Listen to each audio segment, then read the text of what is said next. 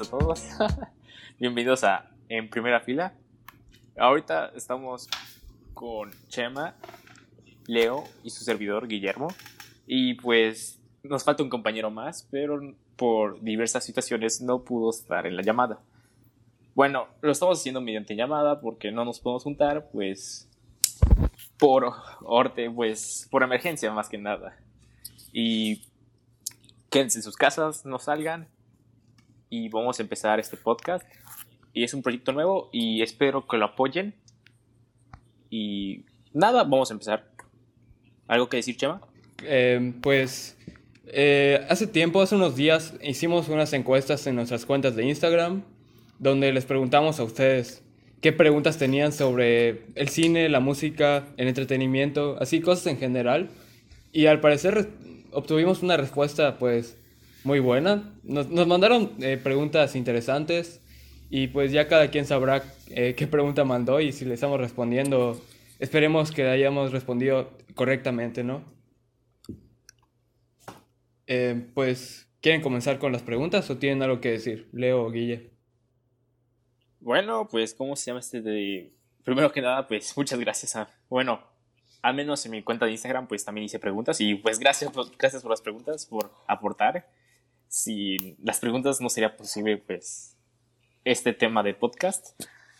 Y, pues, nada, uh, estoy muy emocionado por empezar. ¿Y algo que decirle? Mm, nada, a empezar. Está bien, está bien. Está bien. Vamos a empezar, Chava. Claro. Eh, pues, primero eh, sale el tema muy obvio, muy relevante en esos días del coronavirus. Nos hacen la pregunta, eh, ¿cuál creen que es el futuro de la industria de entretenimiento ahorita con el impacto tan grande que ha tenido el coronavirus en el mundo? Em, ah. Guille, ¿vas a hablar? Ah, pues esta pregunta, nos las, bueno, en mi caso me la mandó Carlo y en esta cuenta de Instagram oficial nos mandó Fernite y, y pues nada, ah, pues creo que se ve un futuro bastante, bastante oscuro, la verdad, y bastante difícil porque pues la economía no está en su punto más alto, ¿sabes? Está en crisis y sobre todo muchas compañías, industrias grandes están pasando por un momento bastante difícil por esta pandemia. Y pues nada, ah, es, va a ser momentos difíciles. De hecho, las películas se aplazaron, todas las producciones, absolutamente todas, quedaron congeladas. O sea, no sabemos cuándo se van a volver a filmar, no sabemos cuándo van a regresar. O sea, es incierto el futuro, la verdad. Y también del, cine, porque la verdad no sabemos si esto se va a reanudar en un futuro próximo, aunque esperemos lo mejor. Pero es increíble lo que está cambiando en medio. Y pues yo deseo lo mejor porque me encanta mucho este medio de entretenimiento. Y, ajá, espero lo mejor, sinceramente.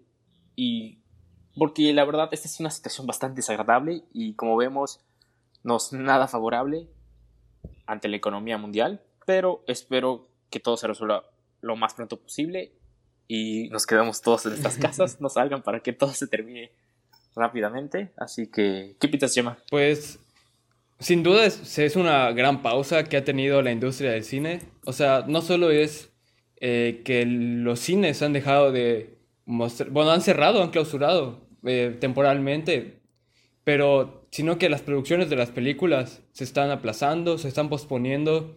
Hay películas como Los Nuevos Mutantes que se posponen y no es una fecha tan segura, ¿no? O sea, es posponer hasta que todo acabe y quién, quién sabe cuándo todo va a acabar. Pero pues, sin duda podemos ver una adaptación que ha tenido la industria, pues, o sea, por una parte sí han dejado de mostrar películas en los cines, pero pues también hemos visto que grandes productoras se han adaptado al sistema del streaming, pues han sacado películas nuevas directamente a digital, a Netflix o a otros servicios de streaming. Algo que pues no podemos decir que es tan fresco tan nuevo, pero definitivamente es una solución decente a este problema. O sea, no es la misma experiencia que, no sé, salir con tus amigos a ir a ver una nueva película, pero pues yo creo que a, a unos tiempos tan drásticos, se necesitan soluciones tan drásticas como estas. O al menos así es como en la industria del cine. Pero en la industria de la música, los conciertos están siendo eh, cancelados. Pero pues yo creo que con la música va al revés, ¿no? Mucha gente quedándose en sus casas, teniendo más tiempo libre, pues no solo hace que florezcan los talentos cuando no hay nada que hacer, pero pues la gente tiene más tiempo de escuchar la música y de, y de realmente apreciarla. Bueno, eso es lo que yo creo que ha traído de bueno el, coronavirus hasta ahorita.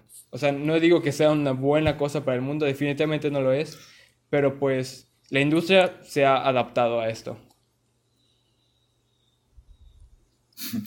Yo creo que eh, todo esto no afecta, no afecta tanto a la... O sea, afecta a los conciertos, a las... Mm, o sea, a reunirse en público, pero creo que no afecta tanto a la parte de creación, sino que, o sea, obviamente no es algo bueno, como dijo Chema, pero puede ayudar a, a la creación de nuevas cosas. Porque, por ejemplo, en la música no se necesita tanta gente, a menos que seas alguien súper grande, que tienes como 50 personas que escriben una canción de dos minutos.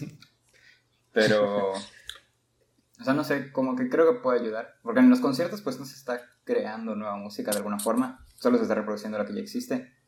O sea, es más como una experiencia. Así que no sé. Sí.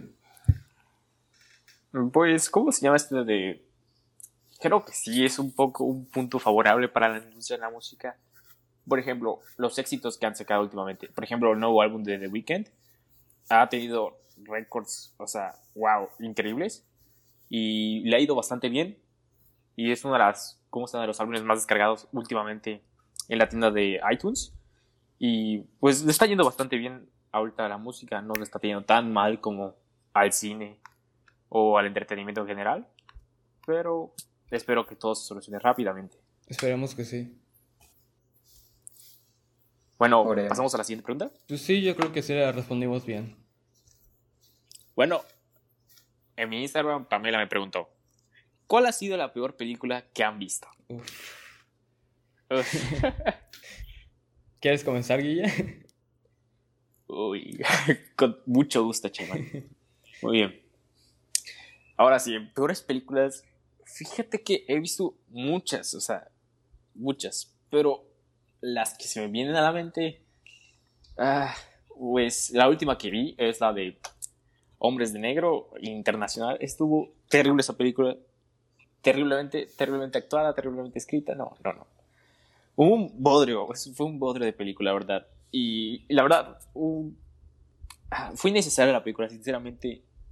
Fue terrible. De hecho, en ninguna película me he querido salir así de la sala de tanto aburrimiento ya tenía ganas de salirme de la sala. O sea, hasta mis papás estaban durmiendo a mitad de la película. Eso era algo. No, no. ¿Alguna película, llama Así que hayas. Ah, pues concuerdo contigo. O sea, yo igual vi esa película. una de las peores que he visto. Pero pues. Se me viene a la mente una. Eh, me imagino que la conocen. Eh, o la vieron en algún punto de su infancia, que se llama El Gran Milagro. Em, o sea, no creo que haya mucho que decir de esa película, además de que simplemente una animación terrible. O sea, simplemente terrible. La tienen que ver, la tienen que ver. Por favor, busquen El Gran Milagro, vean un clip y me van a entender, ¿no? Pues eso es una película religiosa, pero eso no tiene nada que ver con su calidad. O sea, es un mensaje, pues, normal para una película, es avientada para niños más que nada. Pero pues, en cuanto a actuación de voces, a diálogo, simplemente eh, le falta relevancia. O sea, no, no, es creíble la película. Luego una animación terrible que ya les dije, eh, combinado con una dirección eh, muy, muy, muy mal hecha. Muy mala. Muy, mala. O sea, busquen una reseña, mm, me viene a la mente la reseña del youtuber La Zona Cero a, esta, a la mente de esta película. Y, y recientemente, pues, la del Hombres de Negro. Pero tengo que decir esto rápidamente. Puede ser la peor película que haya visto, pero si hay unas películas, y me pueden odiar por eso, pero si hay unas películas que odio más que El Gran Milagro, son todos los remakes eh, de live action que ha hecho Disney eh, recientemente, como Aladdin, como viene Mulan, o, bueno, no, Mulan creo que sí. Y, ajá, ¿me entienden? El, Rey León, esas que han hecho, simplemente no las puedo, no las tolero. No, no, no, no me cabe en la cabeza cómo es que eh, unos productores tan grandes como Disney sigan sacando esto solo para agarrar el dinero por nostalgia barata, ¿no? Como decía Chema, este de. ¿Cómo se llama este? Lo de. Bueno, antes de que sigan hablando, quiero tocar este tema de Disney. Y sí, la verdad, sí, también no me gustan esas películas. Es nostalgia barato, o sea, quieren exprimir a lo máximo al consumidor de una forma tan terrible y de una forma tan vergonzosa. O sea, si me hace una falta de respeto que reutilices algo, un producto que funcionó y lo hagas de una manera tan terrible que ni funciona. O sea, se me hace de, o sea, se hace un insulto al espectador. Porque tú como audiencia quieres pagar para ver algo nuevo, algo fresco, y te ofrecen lo mismo y peor aún. O sea, lo, o sea, no, simplemente Disney ha tenido muchos aciertos a lo largo de los años, pero estas películas no lo son. ¿Algo que decir, Leo? Mm, pues no sé, o sea, sí es... Em, esto de los remakes sí es muy... es muy difícil que lo hagan bien, es muy difícil que después de un remake digan, ah, sí, estuvo bueno, estuvo muy buena, estuvo mejor que la mejor. Estaba mejor que la original, pero... Ah, no sé, con, que ya le hagan live action, como que ya le quita algo, porque pues de las que agarran en su mayoría son de animación, y era animación, no era ni... Que yo sepa, no era como que animación digital, así que mueves las cosas, sino que como que vas dibujando. Sí. O sea, era más como que orgánico. Entonces, tenía su propio, o sea, como vitalidad el video.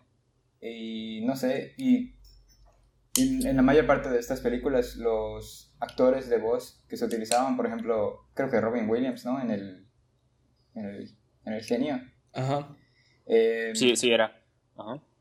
Pues que era como que parte muy importante de la película. Y lo cambiaron por Will Smith. y no, no, no sé. O sea, como que... O sea, como que la gente lo va a ver, ese es el problema. Que sigue siendo de las pues películas más taquilleras de cada año. Entonces, no es como que, ah, o sea, mucha gente lo critica ya, los memes, pero Disney está, sigue ganando dinero, así que no creo que lo dejen de hacer, pero sí es algo malo y creo que se afecta a la industria en general. Sí, es que, o sea, lo tengo que decir, las películas originales, mmm, ¿cómo decirlo? No son malas, o sea, la verdad me gustan, pero simplemente por el hecho de quitarles, ajá, lo que dices, esa como magia, ese amor que hicieron a las películas originales tan especiales, pues no, lo convierten en algo eh, barato y pues sí, da vergüenza ver una compañía tan grande eh, buscar el dinero de una manera tan barata y simple. Sí, es, totalmente vergonzoso. ¿Y cómo se llama este de...? Es el punto a que hemos llegado, o sea, que nuestro, el consumidor promedio prefiere mil veces consumir un producto que ya ha sido manufacturado que a consumir algo nuevo algo, una idea nueva o lo que sea. Por ejemplo, les voy a poner un ejemplo. Cuando salió el remake de Rey León, a la par, una semana después salió Once Upon a Time in Hollywood. Aunque no es la mejor película de Quentin Tarantino, pues decidieron ir a ver, mil personas prefieren ir a ver el Rey León que ir a ver algo nuevo, o sea, una producción nueva. O sea, a lo que me refiero es que cada día prefieren irse más a lo seguro. No, no quieren experimentar cosas, no quieren ver cosas nuevas. Y es lo que más me molesta de este medio. Así es. Y pues, hablando de Quentin Tarantino, yo creo que podemos pasar a la siguiente pregunta, ¿no? Sí, vamos a, eh, pasar a la siguiente pregunta. nos manda la pregunta de, ¿cuál es la mejor película del legendario director Quentin Tarantino? ¿Y por qué?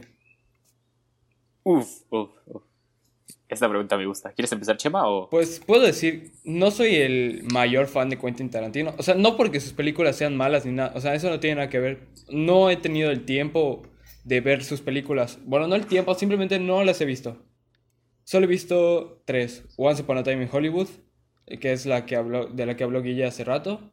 Eh, Pulp Fiction, obviamente. Y Perros de Reserva, Reservoir Dogs. Y a mi opinión, eh, Once Upon a Time in Hollywood sí fue una película que me decepcionó un poco. No es de mis favoritas, ni del año. O sea, yo creo que es una película muy controversial en cuanto es muy buena o no. En mi opinión, no es nada especial. O sea, claro que nos brindan actuaciones geniales, cinematografía eh, muy realista y muy bien hecha. O sea, no, no podemos esperar nada menos de Quentin Tarantino, pero en cuanto a la historia, eh, hay partes que no tienen sentido, no, no te lo presentan de, de una manera amena y además con una duración tan larga, tú esperarías algo mejor escrito. Y pues, sí, sí yo creo que es eso. Y mi favorita, eh, eh, Pulp Fiction tampoco es algo muy especial para mí, por las mismas razones. Y yo me iría con Perros de Reserva, una película que es, eh, está muy bien, muy bien realizada. Es, de hecho, es su debut. es una película muy cruda. No en el sentido de que sea tan explícita o violenta, pero simplemente está filmada de una manera muy cruda. Cinematografía así muy, como dije, realista. Actuaciones que me recuerdan a una película de gangsters como de Martin Scorsese. Y simplemente me gusta mucho esa película. Es muy, es muy divertida de ver y además es algo corta. Yo creo que esa sería mi elección. ¿De cuál sería tu elección, Guilla? Oh, la verdad es que yo sí me considero fan de Quentin Tarantino, la verdad. Sí me han gustado todas sus películas. Hasta la que menos me ha gustado, Once Upon a Time in Hollywood, la sigo considerando una buena película. No la mejor, pero es buena. Como decía Chema, pues sí, tal vez no sea la historia más, o sea, más ambiciosa de Quentin Tarantino. Pero, o sea, se agradece que todavía sigan habiendo películas así. O sea, es lo que más agradezco. Porque últimamente, como estaba diciendo, son remakes historias, son, o sea, son productos ya manufacturados y no nos dan cosas nuevas. Y pues, ¿cómo se llama este de... Aunque sí, Once Upon a Time in Hollywood no fue la mejor película, de hecho, hasta cierto punto me decepcionó porque tenía la expectativa bastante alta de la película. Es como se llama, era de, de mis más esperadas de todo el año. Pero aún así la, me gustó en cierto punto, pero se sigue agradeciendo que todavía hayan directores así, que tengan el valor de contar historias nuevas, en un medio que tan cambiante que ya no acepta más ideas nuevas y se prefiere centrar en la nostalgia, donde está lo seguro y pues lo más barato, podría decir. Y en cuanto a mi favorito de Tarantino, uff, sé que voy a sonar muy básico, varias personas me lo han dicho, pero Pulp Fiction, pues creo que ha sido una de las mejores películas que se han hecho en toda la historia. No, no que no la pondría en el, top 10. Estaría con un top 100 de las películas que que ver antes de morir porque es, fue algo nuevo en su tiempo, la verdad. Fue algo nuevo porque normalmente estamos acostumbrados a ver una, historia de una manera lineal y pues ciertamente esta película rompe. O sea, nos presenta historias en, un, en una línea de tiempo bastante desordenada y la historia aún así te logra atrapar. Y creo que es lo mejor, la escritura es lo mejor de la película. De hecho, en su tiempo ganó la Palma de Oro en Cannes. Así que diría que Pulp Fiction es favorita, pero si no, bueno, si no tuviéramos que contar Pulp Fiction, porque Pulp Fiction es la favorita de todos de Tarantino, yo diría que Bastardo sin Gloria. Creo que sí, Bastardo sin Gloria sería si no fuera Pulp Fiction. Porque Es, es, muy buena película. Creo que los que ya han tenido el, este de, la oportunidad de verla, pues la mayoría tendrá, podrá decir que es una muy buena película con muy buen antagonista. La verdad, Christoph Waltz se luce en esa película. Y sí, creo que es una de las películas de Tarantino donde un poco diferente, porque la verdad, en vez de presentarnos la violencia y la comedia, nos presenta tensión y terror desde un punto de vista bastante, bastante. Wow, es que simplemente genial esa película. Y creo que sería mi favorita además de Pulp Fiction. Muy bien. Ah, Leo, ¿has visto alguna de Tarantino o nada? No, la, verdad, la verdad no. O sea, tal vez ya he visto una, pero no sabía que era de Tarantino. ¿Cuál fue? Pero eh, no, no sé, o sea, no sé. ¿No te guardas Eh, descripción? No. O sea, o sea, lo digo porque tal vez la vi, pero no, no recuerdo ninguna en especial, la verdad. Eh, No. No, no sé, no, no tengo opinión sobre él, la verdad. Está bien. Está bien. Pues- Pasemos a la siguiente pregunta. ¿No? sí, eh, bueno, en mi Instagram, Ana Fátima, ¿cómo se llama? Me mandó una pregunta. ¿Por qué hay tantos pies en las películas de Tarantino? No sé por qué Tarantino tiene un fetiche en los pies. No sé, hasta se, se ve reflejado, ¿verdad? ¿Verdad, Cheva? Cuando fuimos a ver Ay, sí, es cierto. En Once Upon a Time in Hollywood, no, ahí sí parece una parodia a Tarantino. No. Ajá, parece, ¿cómo se llama este de...? Se está burlando de sí mismo, de su fetiche en los pies, o sea... No tiene miedo, no tiene miedo en mostrar su fetiche en los pies, o sea, ves ahí las patas ahí, no. Ah, sinceramente a mí no me gusta ese tipo de escenas de Tarantino, es lo único que le podía criticar a todas sus películas. Sinceramente a mí no me gusta, pero... Pues allá... no entiendo por qué tiene ese fetiche tan raro. ¿Tú, Chema, qué opinas? No sé, mm, la verdad, no soy el, el fanático de esas escenas, pero pues podemos respetar su visión artística, sus gustos. No, no tengo mucho que decir sobre eso, la verdad. No, no, no creo que sea algo que le añada mucho estilo a la película, pero tampoco le, le quita nada, a mi opinión. Ajá, sí, la verdad no, no resta ni suma. ¿Y tú, Leo, qué opinas de fetiche? Pero si lo hiciera em, otro director. O sea, porque. Bueno, no sé. O sea, porque que yo sepa. O sea, no sé. La verdad no investigo, pero. Tarantino nunca estuvo en lo de Me Too ni nada de eso, ¿no? O sea, nunca lo, Ah, lo metieron No. ahí. Bueno, no sé, la verdad no sé. Pero. no, no, no. mm, O sea, en el escándalo de Hollywood. Es que no sé, es que es, es que es algo muy random todo esto de los, de los pies. O sea, como que. No es. Sí, O sea, como que está en la línea entre lo raro y lo. Mm, ok. eh, Sí, sí, sí, sí, sí. mm, bueno, es algo cara- característico de sus películas de Tarantino y pues nos mandaron una pregunta acá. ajá. Es un fetiche muy raro, la verdad. No sé, o sea, como, como ya lo conocemos, pues no me. No, no, no afecta. Pero creo que si lo hiciera alguien más. O sea, no, no sé, no he visto Once Upon a Time in Hollywood, pero. Según ustedes dicen que hay muchas escenas de ese tipo. Sí, Entonces, no sé, Muchas. creo que si lo hiciera alguien más sería como que raro. sí, definitivamente sí. Um, sí, definitivamente sí. Pasemos a la siguiente pregunta. Pues em, en mi cuenta de Instagram, Amin nos manda la, la pregunta que, bueno, citando textual la pregunta. ¿Cuál creen que es el actor más culto en su profesión? Em, eso se, se refiere a como que no el, nuestro actor favorito, pero sí el, el actor que sea más versátil, que tenga más talento, que sepa, eh, que tenga un rango, ¿no? Que sepa interpretar diferentes personajes y que además eh, se empeñe en adaptarse a cada uno de esos personajes. Oh. ¿Algún actor, Chema? Mm, Pues eh, va a sonar una elección básica, como, como dice Guille, pero Ah, pues yo yo creo que simplemente con la nueva película de Joker, eh, Joaquin Phoenix se consolidó como mm, tal vez no mi actor favorito, pero sí el actor que, se, que sabe cómo retratar sus personajes de la manera más culta, como, como dice la pregunta, ¿no? Igual, o sea, porque no solo tiene el Joker, claro, tiene clásicos. Muchos lo conocen con Gladiador, pero yo me iría con películas, en especial de director Paul Thomas Anderson, eh, The Master, eh, eh, Inherent Vice, Vicio Propio, que interpreta a personajes que en realidad si los comparas son muy diferentes, no, no es como el mismo estilo de actuación.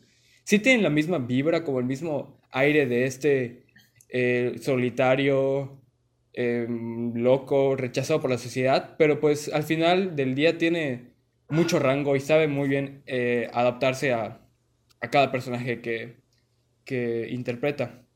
Y pues con mi otra elección sería el legendario actor que en paz descanse Philip Seymour Hoffman, porque pues simplemente ves películas, primero ves El Gran Lebowski, luego ves Boogie Nights, luego ves Synecdoche New York y luego ves The Master y no puedes creer que es el mismo actor, también tiene un rango impresionante. ¿Tú qué piensas, Guille? Um, diría lo mismo que tú ahí, chava. Joaquin Phoenix, creo, aunque no es mi actor favorito, es el más versátil que hay en nuestros tiempos porque, ajá, como decía mi amigo Chema, pues empezó a comparar muchos sus trabajos y pues, ajá, si lo comparas desde otras películas como Her o Gladiador o hasta Señales, donde aparece Mel Gibson, son personajes bastante diferentes. Sabe adaptar a cada uno de sus personajes y darle su toque único. No es el mismo papel como de siempre. Y, ajá, no, lo vuelve como uno de los actores más versátiles de nuestros tiempos. Porque es, además de que sabe actuar bien, sabe darle una identidad única a los personajes. Y eso se aprecia bastante. ¿Algo que decir, Leo? ¿Algo, ¿Algún actor que consideres culto de estos días? Mm, pues, no sé. Lo que, o sea, no, tiene que ver, pero no es la respuesta a tu pregunta.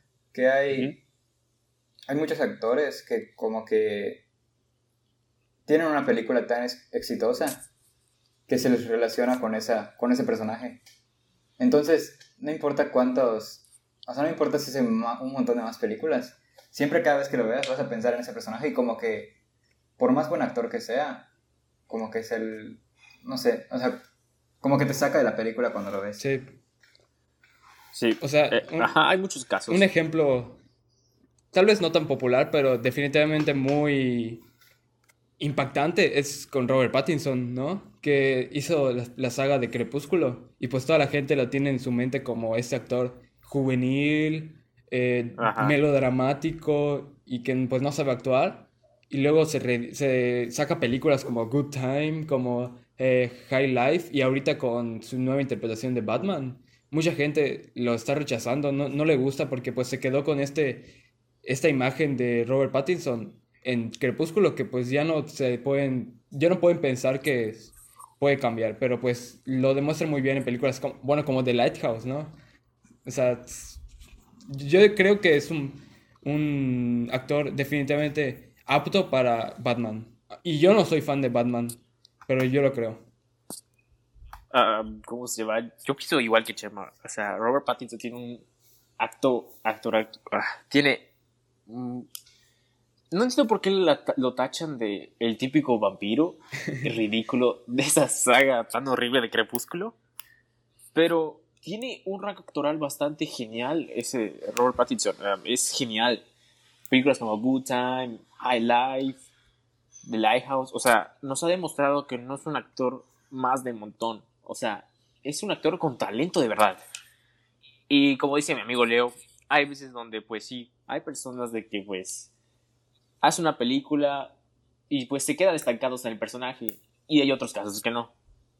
Un ejemplo sería Harrison Ford, que hizo Han Solo, hizo Rick Deckard, hizo Indiana Jones y eso se trata de que te versatilices en el campo, no te quedes en el mismo punto, como es el caso de Mark Hamill, que nunca salió de, de Luke Skywalker y pues y ya. ¿Pasamos a la siguiente pregunta? Sí, sí, no hay nada más que decir, sí. Sí, a ver. En mi cuenta de Instagram me preguntó Phil ¿en qué se basa tu aprobación de una película?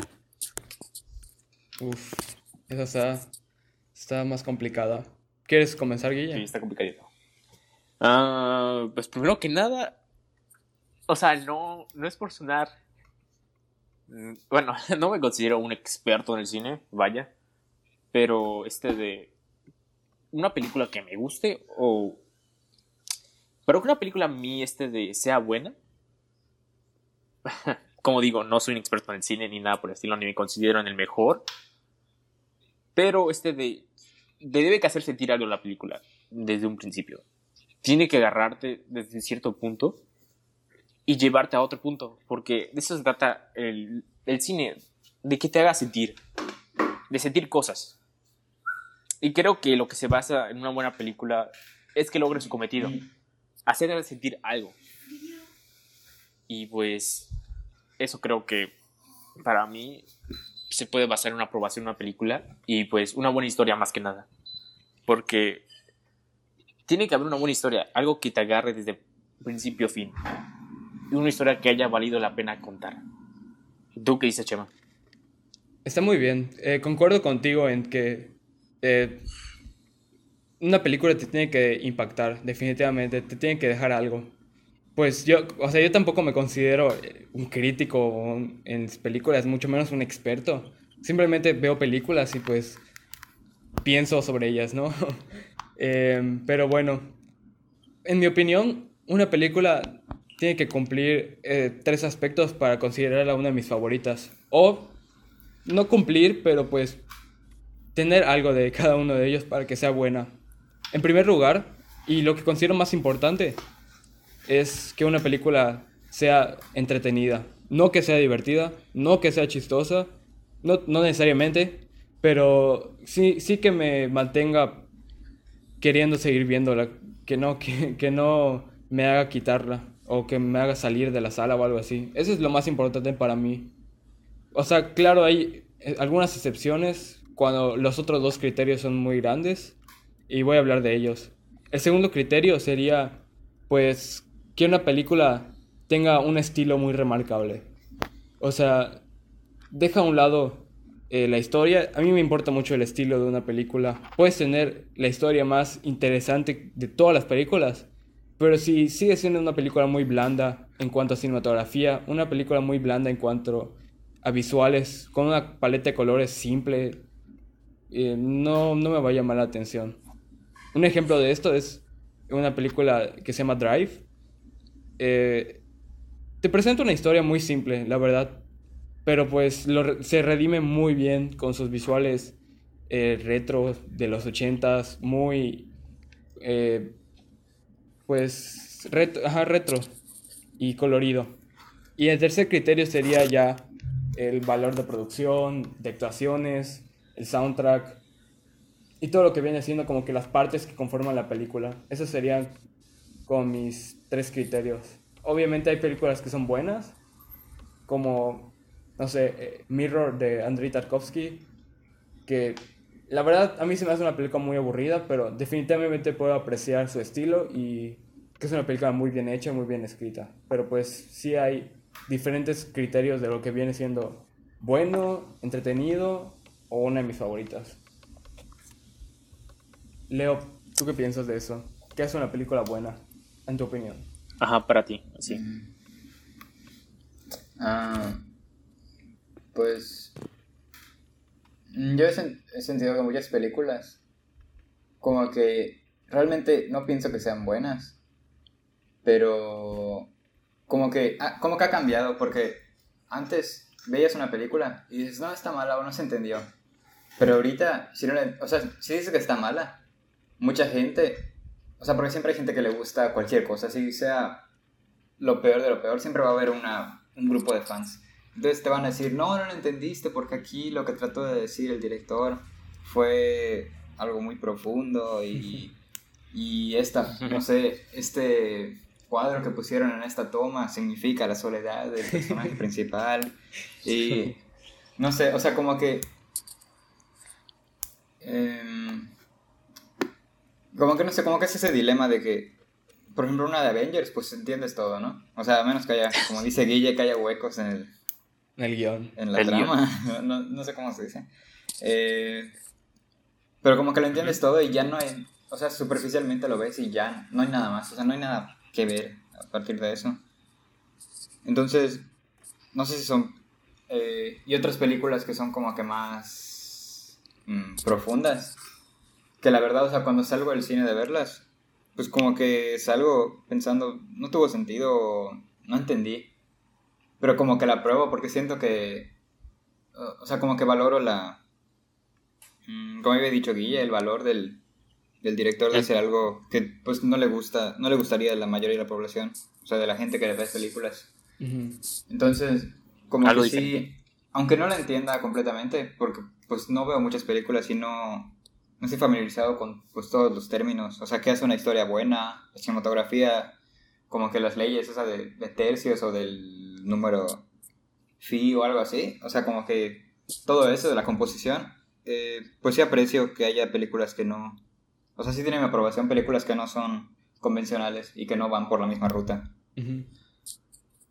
Sí, concuerdo. Bueno, vamos a la siguiente pregunta de... Vamos a ver.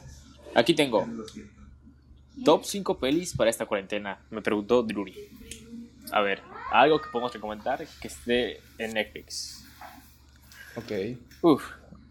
Vamos a ver. um, bueno, yo les recomendaría algo sencillo, algo para empezar. No vamos a recomendar algo tan complejo. Vamos a recomendar este de Inception, que es de Christopher Nolan. Está en Netflix. La puedes ver. También Gone Girl. Scott Pilgrim, que es una película con mucho estilo y es una comedia también, una comedia romántica. Sí, muy, muy amigable. Ajá, muy amigable, es para adolescentes. Es... Y tiene mucho estilo la película. Creo que les va a gustar. Es, es una muy buena película. También, eh, otra película. uf, eh, Birdman. Es Birdman. eh, de hecho, ganó Oscar como mejor película hace unos años atrás. Y es muy buena película. Es con un tipo de comedia ácido. Como un tipo de comedia ácida, tipo super cool, más o menos. Y es una película bastante divertida. Y es de un director mexicano. Así que se les recomiendo mucho, la verdad. Está en Netflix, no tienes excusa para no verla. Así que, en cuanto a bonus, en cuanto a series, um, sé que voy a estar también muy básico aquí. Ah, Ricky Morty, si no la han visto, véanla. Es, es humor ácido, como les había dicho. Y se las recomiendo bastante. También otra que estoy recomendando es el cansancio. ah, Breaking Bad. Creo que la mayoría ya la debió haber visto. Si en ese caso, si ya la han visto, vean Better Call Saul, que es un spin-off de, de esta serie, que es bastante buena.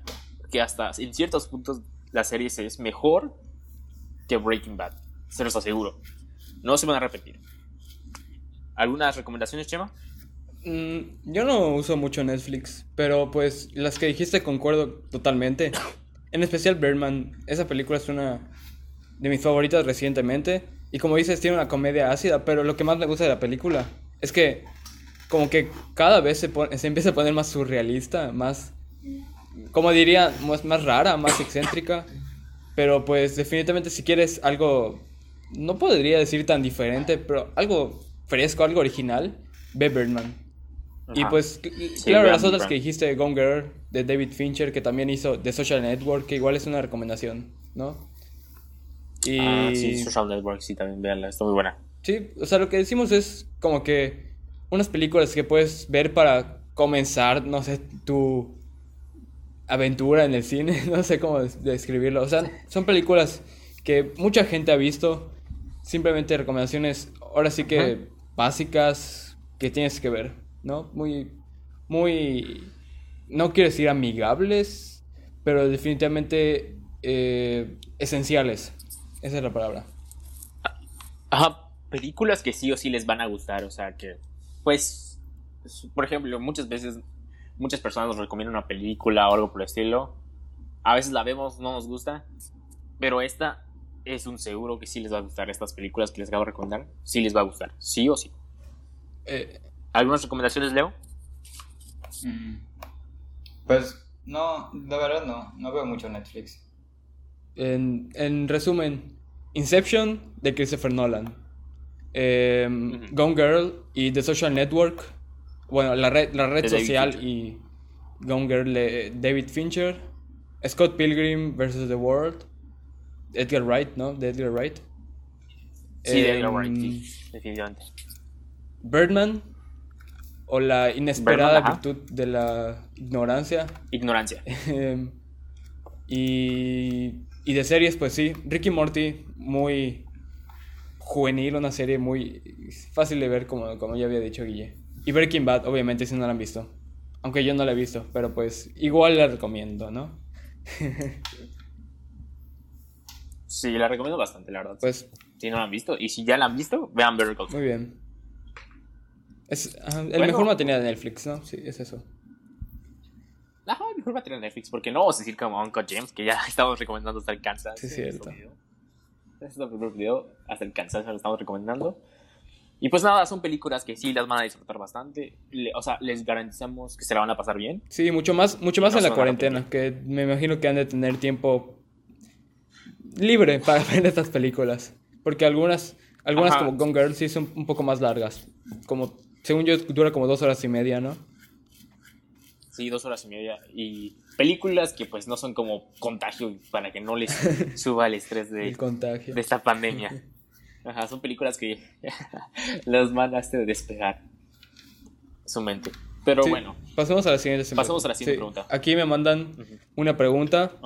Ulises me pregunta: ¿Qué es lo que le falta al cine mexicano para volverse de calidad? O sea, me imagino que se refiere al cine mexicano moderno, ¿no? Porque, sí. Pues yo tengo que decir algo aquí. O sea, el cine mexicano eh, mainstream pues sí, sí, sí es muy malo. O sea, películas, ya, ya han visto en los memes, ¿no? No Manches Frida, No Manches Frida 2, eh, ¿Qué culpa tiene el niño? Ya saben, esas películas, pues sí, son, terribles. O sea, claro, hay sus, sus joyas, pero eso viene del cine mucho más antiguo, de Luis Buñuel o por el estilo, ¿no? Pero pues hoy en día, estas películas que vienen dominando las funciones de las salas del cine, por más malas que sean, siguen teniendo 10 funciones diarias en, cada, en todas las salas del cine, ¿no? Así, estoy exagerando, pero así se siente, ¿no? Controlando las salas del cine. Y obviamente no son de calidad. Ajá. ¿Tú qué opinas, Guille? ¿Qué necesitan esas películas? Sí, más... Es que la verdad es que como consumidores debemos que aprender a consumir porque la verdad no entiendo cómo hay personas que van a ver las películas. Entiendo que las vean por morro, la verdad. las ven por ver algunos. No los voy a mentir, pero la única manera de terminar este de de que nos sigan entrenando dicho producto es que ya dejemos de consumirlas porque realmente en el cine mexicano hay mucho talento, nada más que dan prioridad a esas películas, esas, esas películas. Por ejemplo, un ejemplo claro es Cindy la Regia, que tenía como 10 funciones eh, en mi cine más cercano y la estaban exhibiendo en la sala más grande del cine. ¿Cómo para qué? No creo que sea necesario usar una sala muy grande para proyectar una película de 3 pesos, sinceramente. pues. Pero. No, no. O sea, siento que el cine mexicano está cayendo cada vez más bajo y es muy triste, la verdad, porque hay personas con talento allá afuera que, o sea, por X o Y razón no pueden salir del país a hacer producciones, pues, con, con, cierto, con cierto nivel. Pero aquí podrían, podrían hacer, o sea, pueden hacer películas buenas, pero no prefieren darle más crédito a esas mexicanas pinchorrientas. ¿Tú qué opinas, Leo? Mm, pues sí, o sea, como había dicho, son las o sea, la gente las sigue yendo a ver. Entonces... Pero, pero el potencial está ahí. Por ejemplo, las películas de Luis Estrada, no sé si las conozcan. Las cuatro películas que había sacado sobre México. Que era... Ahorita la estoy viendo porque no recuerdo los nombres, pero Ley de Herodes, Un Mundo ah, Maravilloso, El Infierno, La Dictadura Perfecta. O sea, son películas que, ah, según ya vi en las reseñas, fueron más o menos exitosas. Sí, de hecho sí y sí eran de, sí eran de calidad. Y son pues modernas, ¿no? La última, la dictadura perfecta salió en 2014. Entonces, pues creo que sí hay un potencial. O sea, de alguna forma, pues, qué triste que las películas buenas tengan que hablar sobre los problemas en nuestro país, ¿no? Pero, pero no sé, o sea, creo que el potencial está ahí. Y, o sea, lo que está difícil es conseguir la atención de la gente. O sea, que una película realmente buena la gente la vaya a ver. Porque además de que ya tiene ese prejuicio de que... Em, o sea, de que son como que malas. O solamente son como chistes así baratos de las películas mexicanas. Pues... Um, o sea, si, si van a ver, por ejemplo, un póster, van a ver el que sea más atractivo y el que se vea más como que hasta desagradable de alguna forma. Porque pues como que van a tener un buen rato y a reírse y ya. Pero si ven una película que se medio toma en serio a sí misma, pues no la van a querer ver porque como saben que es mexicana, pues no, o sea, siente que ni se van a reír, ni va a ser de calidad, o sea, como que va a ser pretenciosa. Así que, o sea, va- tiene que haber como que un cambio en la manera en la que vemos a las películas mexicanas. Y que no solo... eh, o sea, porque hay directores mexicanos muy buenos, ¿no? Pero las películas no las hacen aquí. Exactamente. Son de Estados Unidos. Sí, a Estados Unidos. um, Es- o sea, como que celebramos que ganó un Oscar, que lo nominaron, que ganó varios premios, pero pues no, no es realmente mexicano. O sea, Sí, e- eso quería decir, que en sí las películas, pues el cine mexicano bueno no se hace en México, o sea, se hacen por los directores como, ya saben, Iñárritu y Cuarón.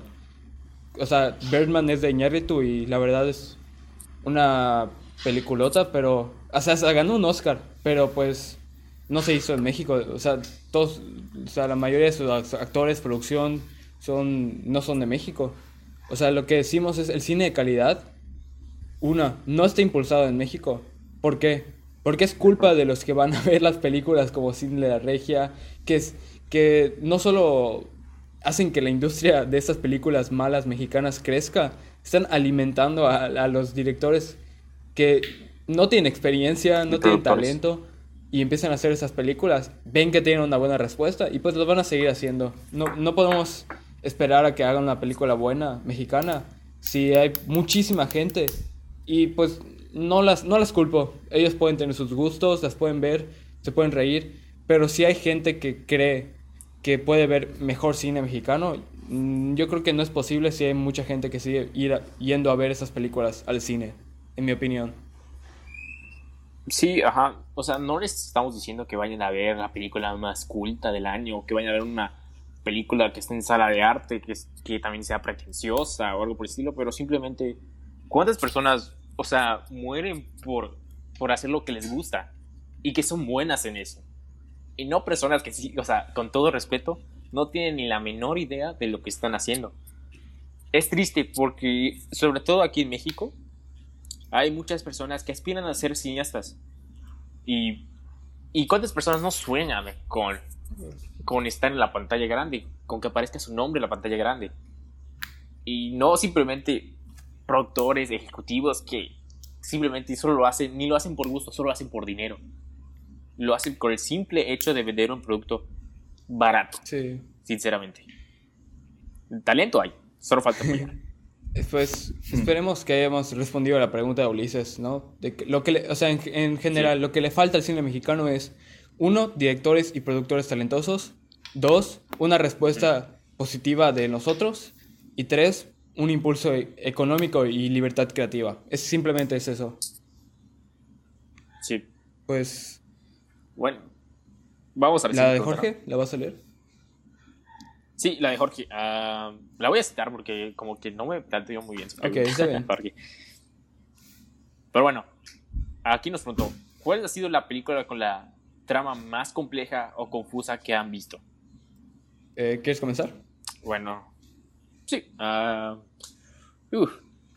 he visto varias, pero como que sí les, ¿cómo se llama? Sí he logrado dar con el mensaje, o sea, sí las he logrado entender, aunque las he dejado pasar un tiempo, pero la única película que no pude entender, que hasta el mismo director tuvo que salir a dar explicación porque nadie la estaba entendiendo, fue la de Madre, que también está en Netflix si la quieren ver.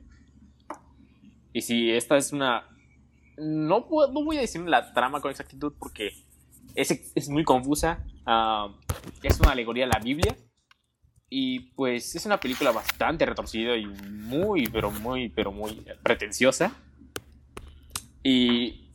Ajá, es una película que en su tiempo cuando salió, me acuerdo, nadie le está entendiendo. Creo que fue a la segunda semana del estreno que, el, que la productora le dijo: ¿Sabes qué? Sal a dar una explicación porque nadie está entendiendo tu película para nada. Y pues es cuando salió el director a dar la explicación verdadera de la película.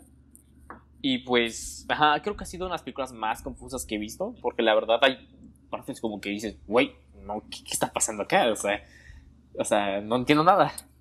Y pues, ajá, de hecho creo que es- sí necesitas buscar una explicación antes para que entiendas la película y entiendas todo lo que está pasando, porque si no, no creo que vas a entender nada de la película. ¿Tú, Chema? ¿Alguna película? Pues recientemente gracias de una recomendación de mi amigo Guille, vi la película de Under the Silver Lake de, en la que aparece Andrew Garfield. Y pues sí, es una definitivamente una de las películas más confusas, más complejas, más profundas que he visto en cuanto a la trama. Y sí, la verdad yo estoy, como, como había dicho Leo antes, que hay mucha gente que le encanta la película, pero le dice, ah, es que no la entendiste, el director quiso, quiso exponer esto cuando había un marco atrás del personaje y, algo así. Yo estoy de ese lado en esa película porque simplemente es un genio eh, el director al poner tanto simbolismo, eh, tantas interpretaciones, porque hay muchas escenas surrealistas que, pues, si ves la película y ya, la verdad no, no, no te va a gustar porque uno no la entendiste, dos vas a pensar que no tiene sentido.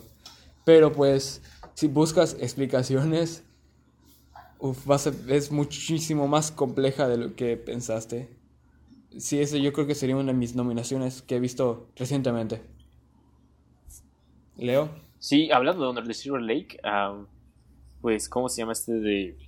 Pues sí, la verdad concuerdo contigo, Chava, a mí me encanta esa película, fue una de mis favoritas de el año pasado.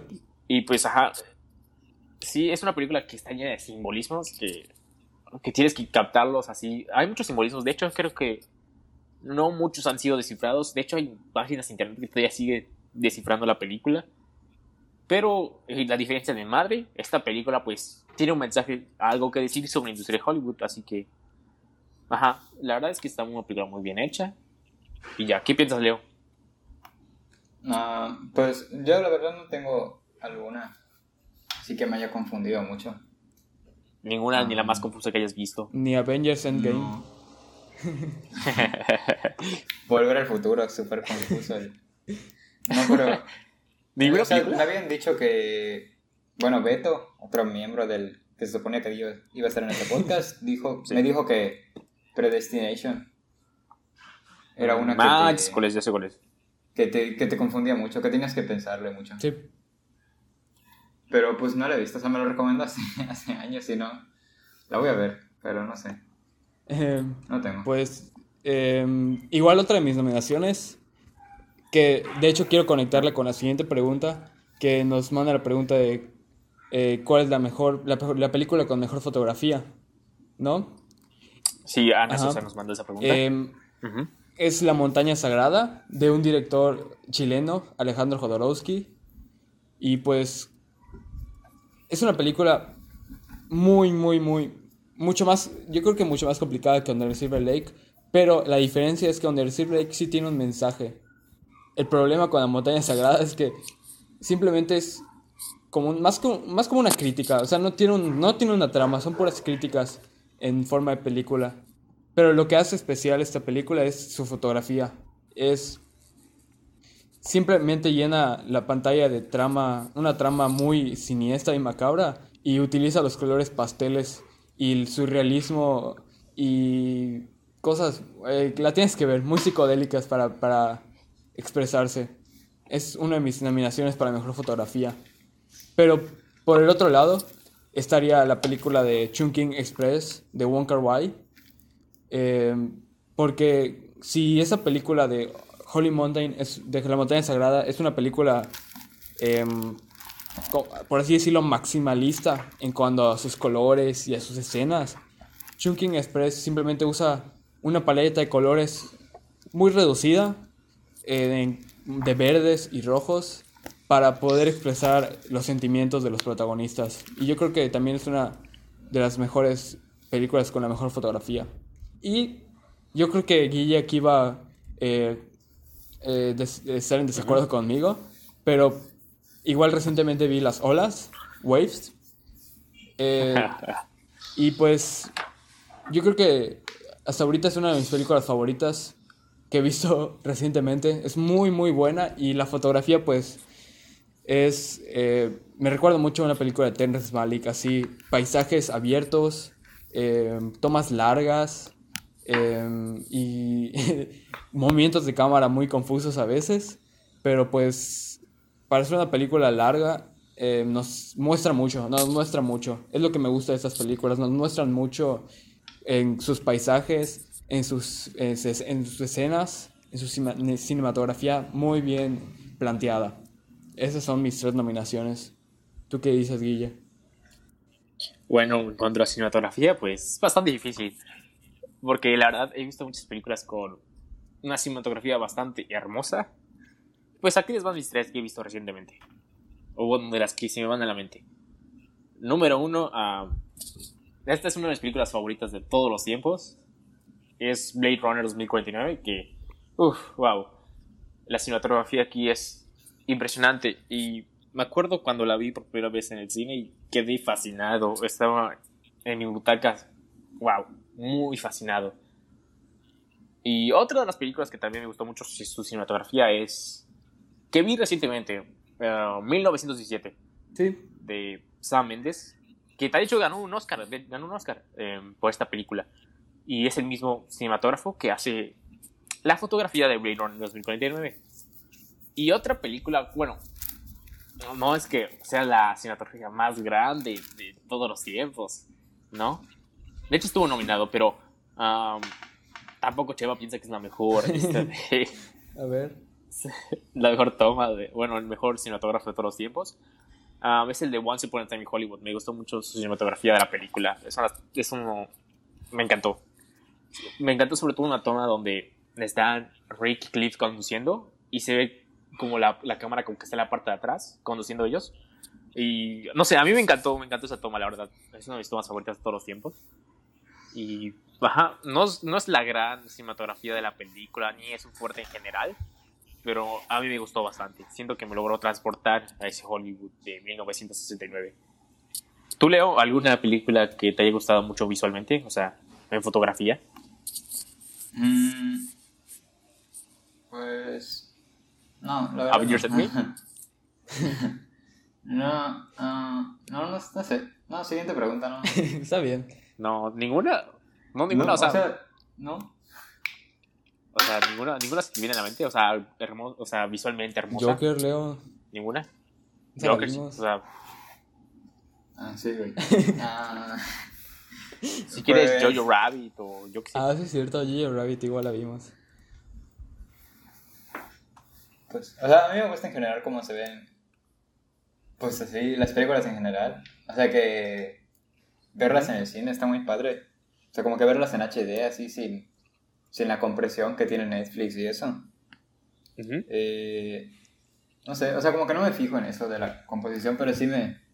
O sea, a veces hasta me pierdo, o sea, no escucho qué dicen en el diálogo ni qué está pasando, pero como que me pongo a ver los detalles o cómo se va, cómo se desenfoca atrás o cómo van haciéndole suma a las, pues, a las cosas o los movimientos de Ujú. cámaras, pero no, no tengo alguna que me, que me haya- ajá, atrapado y que haya pensado mucho en sí, en su cinematografía, en su fotografía, no.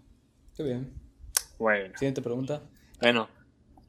Si me pregunta es pues ya conectándolo con la música, o sea, porque recuerden que este podcast es de, de entretenimiento, de música, películas, series, Etcétera. así que mi buen amigo Charlie me preguntó, ¿cuál es el mejor productor en música o cuál es el mejor productor en películas? Vamos a empezar con el de películas. Mm, en cuanto a mejor productor, o sea, yo creo que el mejor productor de películas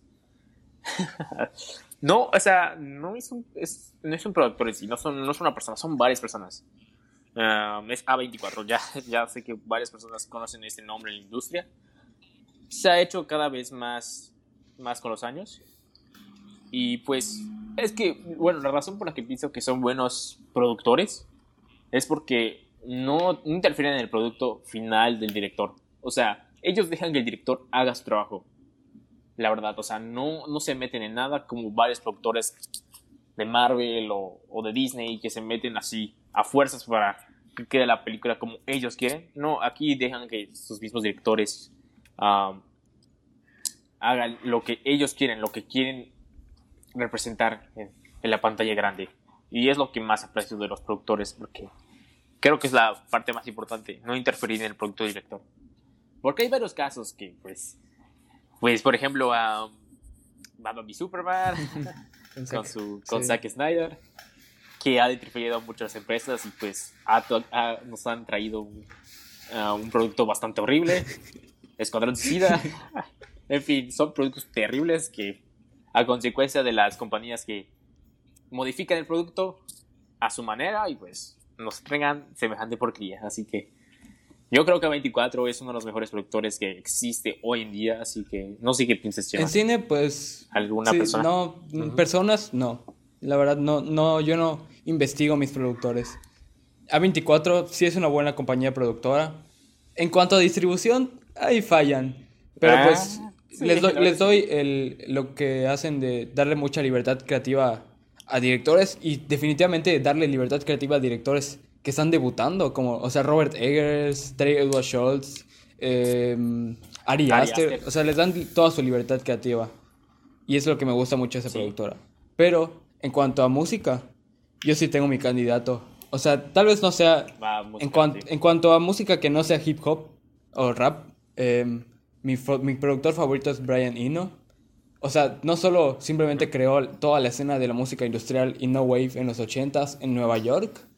O sea, básicamente él, la- él la creó y también produjo álbumes de Talking Heads, le produjo a David Bowie, le produjo a Kim Crimson, eh, trabajó con muchísimas bandas. O sea, él, él es básicamente la mente detrás del álbum Heroes de David Bowie.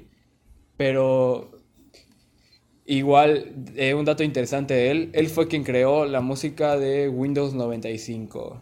Sí, además, en su, Ah. en su trabajo como solista, tiene unos álbumes con eh, David Byrne de los Talking Heads y mucha música ambiental que me recuerda a Minecraft, claro.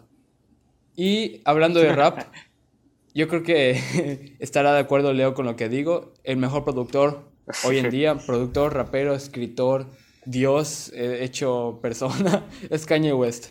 ¿Qué, opi- qué opinas, Leo? Kanye West. Pues sí, sea, creo que es de los... O sea, el sonido que, que utiliza está em, como que... O sea, siempre es muy diferente. No, no lo puedes... No lo puedes encasillar en algo que hace. Y...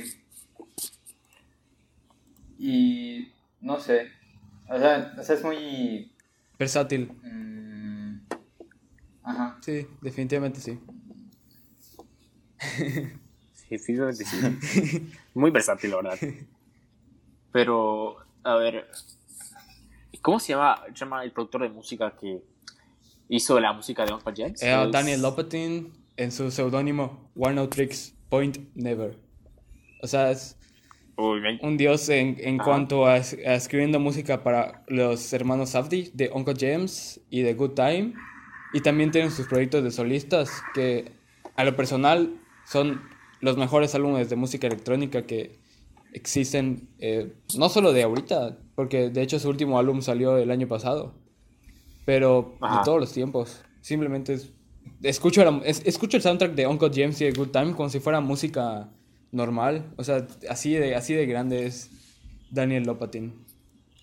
Oye, pero Daniel Lopatin produjo algo. Em, produjo el álbum de After Hours de The Weeknd. Bueno, Ah, o sea, mira. no lo produjo en sí él completamente, o sea, es coproductor, pero o sea, en Blinding Lights, en Heartless, en Too Late, él hace básicamente todos los sintetizadores que tienen. O sea, sí, él es una de las mentes atrás de ese álbum. Ah, ya veo por qué quedó tan Sí. el álbum. Bueno, am, siguiente pregunta. Sí, a mí me preguntan, bueno, ¿cuáles son los raperos o artistas en general que podrían eh, explotar, salir a la fama este año? Hmm, Mm, ah, ya no tengo opinión, así que Chema. Pues en cuanto a raperos, o sea, yo soy muy, muy, ¿cómo decirlo? Básico, mainstream. O sea, solo escucho Kanye, Kendrick, eh, así lo normal. Travis Scott, eso. No escucho raperos underground o algo así. No sé si Leo escuche, pero en cuanto a artistas, o sea, hay muchas propuestas que vienen de Inglaterra del rock, como Black Midi, Idols, que de, que de hecho ya, ya salieron en. ya están creciendo bastante. Y lo más probable es que con sus nuevos álbumes puedan salir a. no a revivir. No creo que puedan revivir el rock ni nada de eso. Pero, o sea, con bandas con King Gizzard and the Lizard Wizard, Tropical um, Storm. O sea, yo creo que son artistas que definitivamente van a crecer. Y mucho más si, si la gente les- le presta atención a la escena del rock en Inglaterra y en Australia también. Son dos escenas muy grandes ahorita. Leo, ¿tú qué opinas? Ok. ¿Qué raperos underground conoces? Mm, pues no, no, no conozco. No, La, la verdad, no, casi, casi no escucho mucha música. O sea, siempre son los mismos álbumes. Así, o sea, como, como había dicho, eh, los de Kanye, o sea, tienen muchos, tantos estilos, que es como si estuviera escuchando diferentes. O sea, no es como que, o sea, hay algunos que son, que se, que se concentran más en la voz, otros que se concentran más en, la, en el instrumental, otros que ni voz tienen. sí. Y no sé, o sea, no sé si es bueno o malo, pero yo estoy bien así, como que no me, no me salgo a, a escuchar nuevos artistas. Bueno. Sí, o sea, no tenemos una respuesta tan profesional en cuanto a eso, pero pues sí. Sí, Yo la creo verdad que podemos sí. pasar a la siguiente pregunta. Sí, la siguiente pregunta. Em, me preguntan, Ulises también, me pregunta, ¿los videos musicales son necesarios para la industria de la música?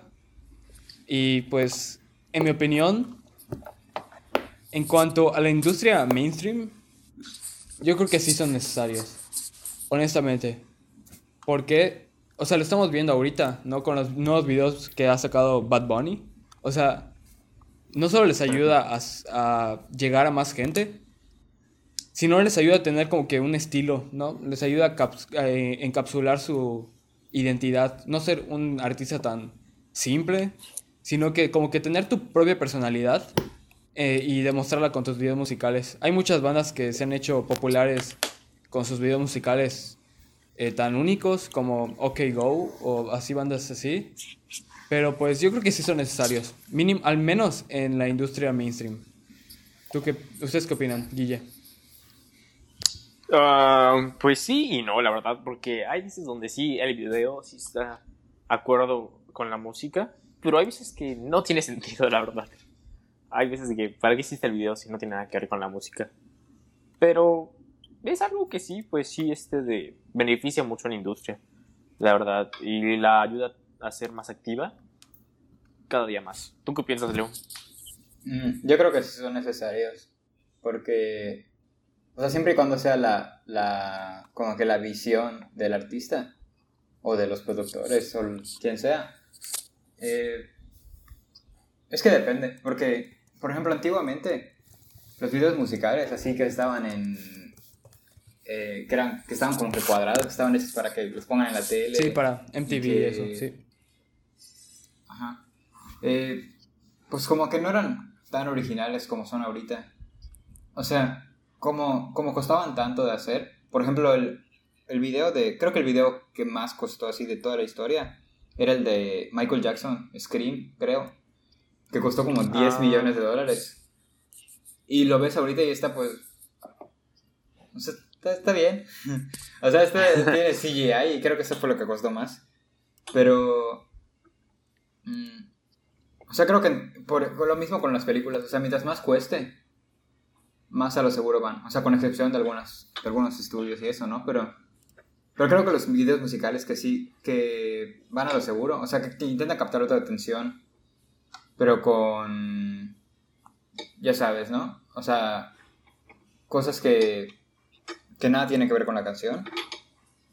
Pues no, no valen la pena. Pero... Pero yo digo que sí, o sea, bien hechos, sí les dan una identidad al, al artista. Como las... Por ejemplo, si vas a Spotify, eh, lo único que ves pues es la lista de canciones. O sea, todas las canciones se ven igual. O sea, lo único que puedes decir personalizable es la foto de perfil del artista y el, el cover del álbum. Que también es influencia mucho. O sea, si te recomiendan una canción y te muestran el cover, pues como que es lo único que puedes juzgar, ¿no? O sea, si ves un cover minimalista, pues va- vas a pensar que la música es diferente a que si ves un cover de, no sé, eh, o sea, de alguien con, no sé, con billetes de 100 en su mano, algo así. O sea, como que te influencia mucho, entonces, y aún así, como que no tienen tanto control porque es, es música, o sea, no es muy fácil distribuirla si no es con videos musicales. Entonces, pues yo creo que sí, sí es necesario para mostrar la identidad del, de la persona y además, pues como, como casi como todo el mundo tiene teléfonos ahorita y graban en Full HD y es más fácil, o sea, las computadoras y todo cada vez son más poderosas, pues es más fácil que, que con menos, eh, como que con menos dinero eh, puedas, pues puedas hacer algo original y que no, no te estén, o sea, que seas completamente libertad creativa y pues puedas, que sea igual a tu, a la idea que, que tuviste al hacer la canción. Sí, yo eh, quería comentar lo de cuando las, las industrias del cine y la música chocan. Bueno, no chocan, sino que coinciden, ¿no? Porque los directores de cine dirigiendo videos musicales, yo creo que es algo muy bueno. Por ejemplo, Paul Thomas Anderson le ha, dirigido videos a Radiohead. Em, Spike Jones le ha dirigido eh, videos a, a Weezer. Este, a Bjork también le dirigió videos. Eh, Harmony Corrine le, le dirigió a Sonic Youth. Gaspar Noé le dirigió a Nick Cave. Em, Sofía Coppola le dirigió a The White Stripes. O sea, simplemente son estas como que visiones de los artistas mediante los directores. Yo creo que eso está muy bien. Muy, está em, muy versátil y definitivamente algo que nos puede demostrar la, la personalidad de un artista muy bien. Sí, sí porque al final de cuentas es como un medio. O sea, o sea, como que es otra, eh, es contar una historia pues en dos, tres minutos. O hay videos, ¿no? Que están muy largos, que son, por ejemplo, el de Kanye de ah, Runaway, que es de, creo que de 30 minutos más o menos. Eh, o sea, sí, es, básicamente eso es lo que hace el, arte, ¿no? O sea, contar historias, hacerte sentir cosas. Entonces, pues es otro, sea, otro medio de video. Por ejemplo, están las series, que son horas, hasta días de puro metraje. Las películas que son dos horas, tres horas. Y pues los videos musicales que son cositas de dos minutos. Entonces, pues sí, o sea, sí, e-, es, todo es parte, todo, todo está relacionado. Todo se junta al final. Pues estuvo bien la pregunta. Sí, ¿qué otra pregunta? Eh, tenemos, eh, creo que esa te, te, la mandaron a ti, Guille. Eh, ¿qué elementos hacen una canción buena? Ah, sí, Ulises me la mandó. Ah, ¿Qué elementos hacen una canción buena? Ah, no sé, la verdad es que yo creo que la música es algo que, pues, es algo bastante personal, ¿sabes? No puedes decir que una música es mala, es buena, porque está en cada quien, en lo que le hace sentir, en lo que... Es lo que le hace sentir prácticamente, ¿no? No es lo mismo una canción que te haga sentir, o sea, a mí especial y a Chema no, o sea, es algo de cada quien.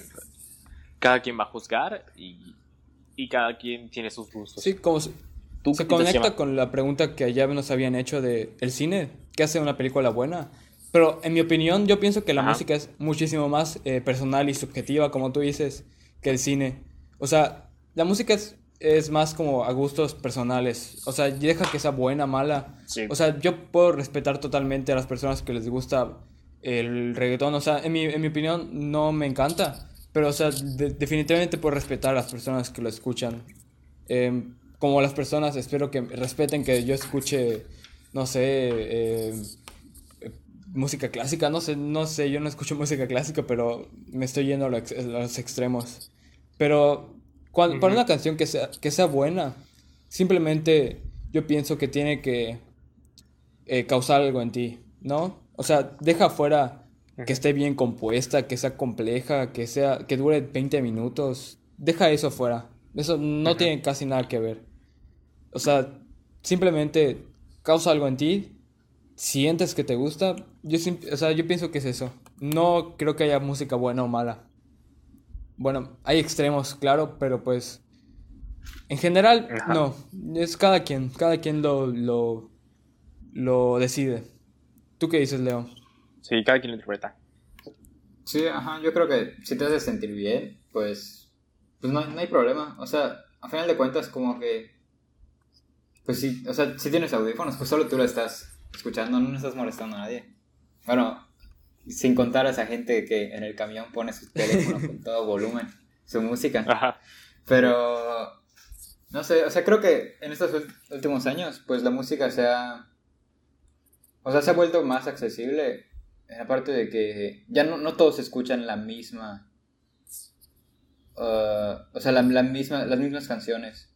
No es como que, o sea, los, álbumes nuevos de personas famosas ahorita están saliendo así cada, cada semana. Sí. Y de personas muy, o sea, diferentes. No es como que eh, un género esté dominando toda la, toda la industria. Y aunque lo haga, siempre va, o sea, hay mucha gente, así hasta la gente que puede decir que es normie, escucha canciones que son muy, o sea, que no, que no son tan populares.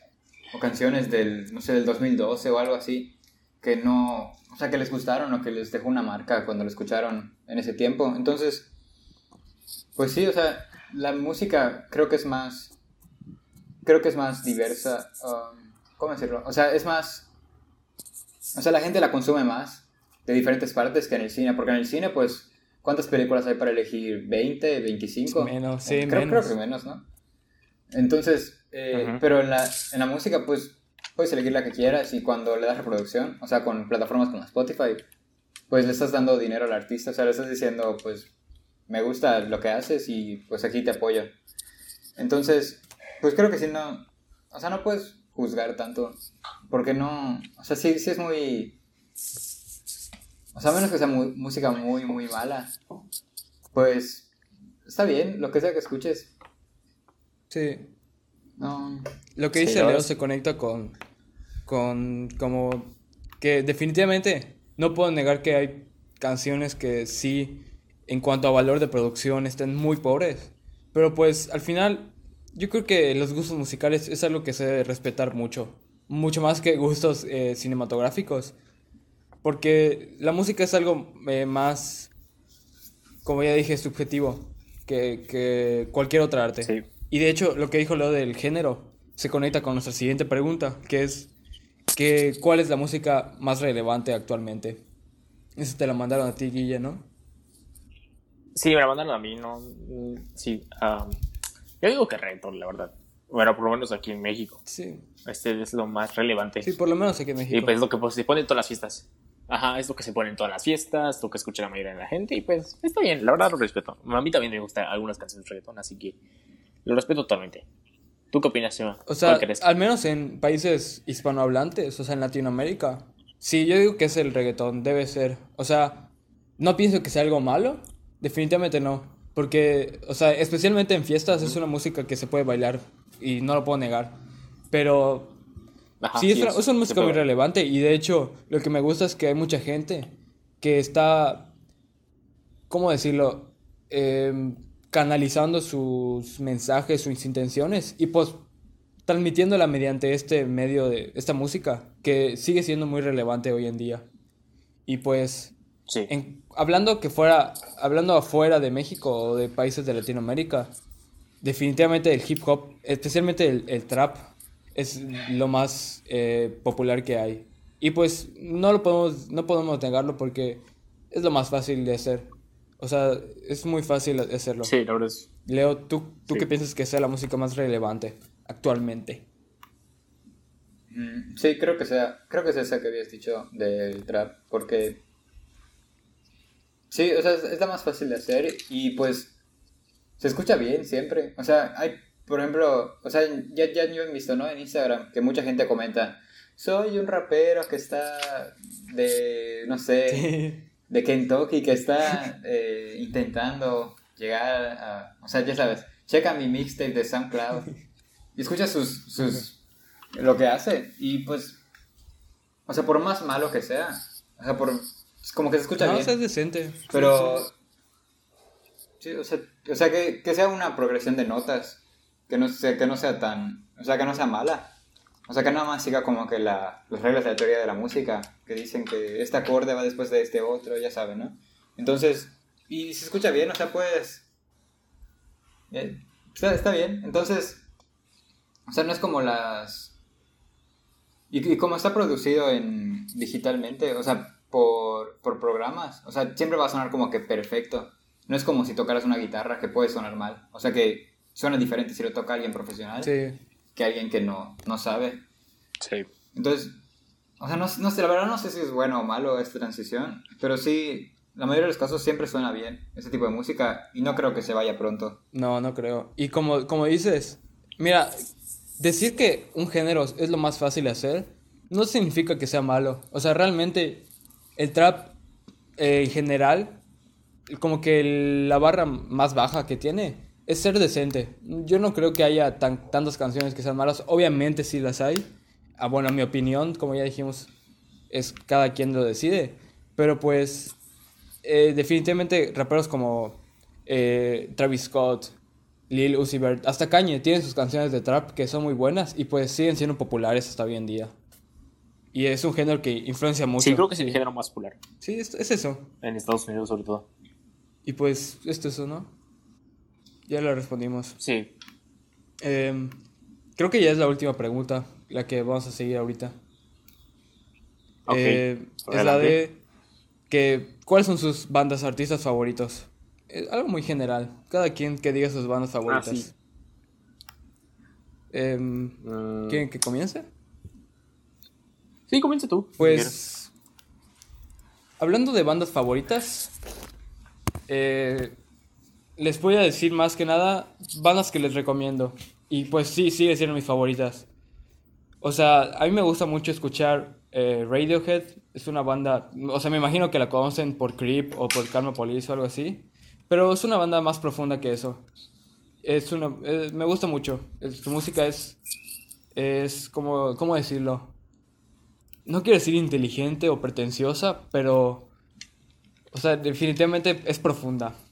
Y, en- y pues, para darles una idea de lo que tocan, es como em, rock, pero muy tranquilo, muy suave. Em, otra, otra recomendación que les doy es Interpol, que también es, es una banda de rock también, que la escucho eh, bastante. Tienen como 6 o 7 álbumes. Y pues van más para el estilo del rock de los 2000, eh, eh, influenciado por el punk como de los Strokes. Y también, eh, pues Kanye, obviamente. Eh, The Smiths, me gusta mucho también. Y lo que, lo que he estado escuchando recientemente es este artista, eh, no sé si es tan popular, pero se llama King Cruel. De hecho, sacó un álbum en febrero. Y pues sí, es uno de mis favoritos también. Tú, en tu opinión, Guille, ¿cuáles son tus favoritos? Ah, pues en mi opinión, pues este de. No sé, o sea, suelo escuchar mucha música de muchos artistas y todo eso. Pero es muy difícil así decir que alguien específico, pero aquí les van. A ver, ah, me gusta mucho. Bueno, en su tiempo me gustó Imagine Dragons. Ahorita la música que sacó, pues no muy me gusta. Coldplay, Coldplay también, es, sus primeros álbumes me encantaron. Um, Post Malone, ese sí, ese creo que sí. Sería mi, rap- mi cantante favorito, uh, Post Malone. Um, y últimamente me está gustando mucho Tame Impala. Sí, me está gustando mucho sus álbumes de Tame Impala. Y, y también Pink Floyd, creo que sí. También Pink Floyd, eh, sobre todo el álbum de The Dark Side of the Moon. Me gustó mucho. ¿Y tú, Leo? Ah, pues a mí, pues ya, ya lo escucharon, me gusta mucho Kanye y pues no sé, o sea, creo que solo ese. O sea, sí que yo ya he escuchado toda su discografía y que realmente sepa sobre él, pues sí recomendaría a él que lo escuchen. Que no, que no solo vean lo... Porque toda, eh, la mayoría de la gente pues lo conoce por las cosas malas que ha hecho, ¿no? O sea, por ejemplo, su canción donde dice que es un dios, o cuando interrumpió Taylor Swift, pero creo que sí ve, o sea, creo que su música no es solo su música, sino que todo el contexto de su persona. Y pues todo por lo que, o sea, toda su vida y eso, entonces, como que le den una oportunidad, que no lo vean nada más como la persona que hizo famosa a Taylor Swift, pero, o sea, que, no sé, que le den una oportunidad, o no, no solo sus canciones más populares como Power o Stronger, pero, o sea, también las, como, el- o sea, para mí todos sus álbumes tienen algo para que, que se puede quedar en ti, o sea, que puedes apreciar.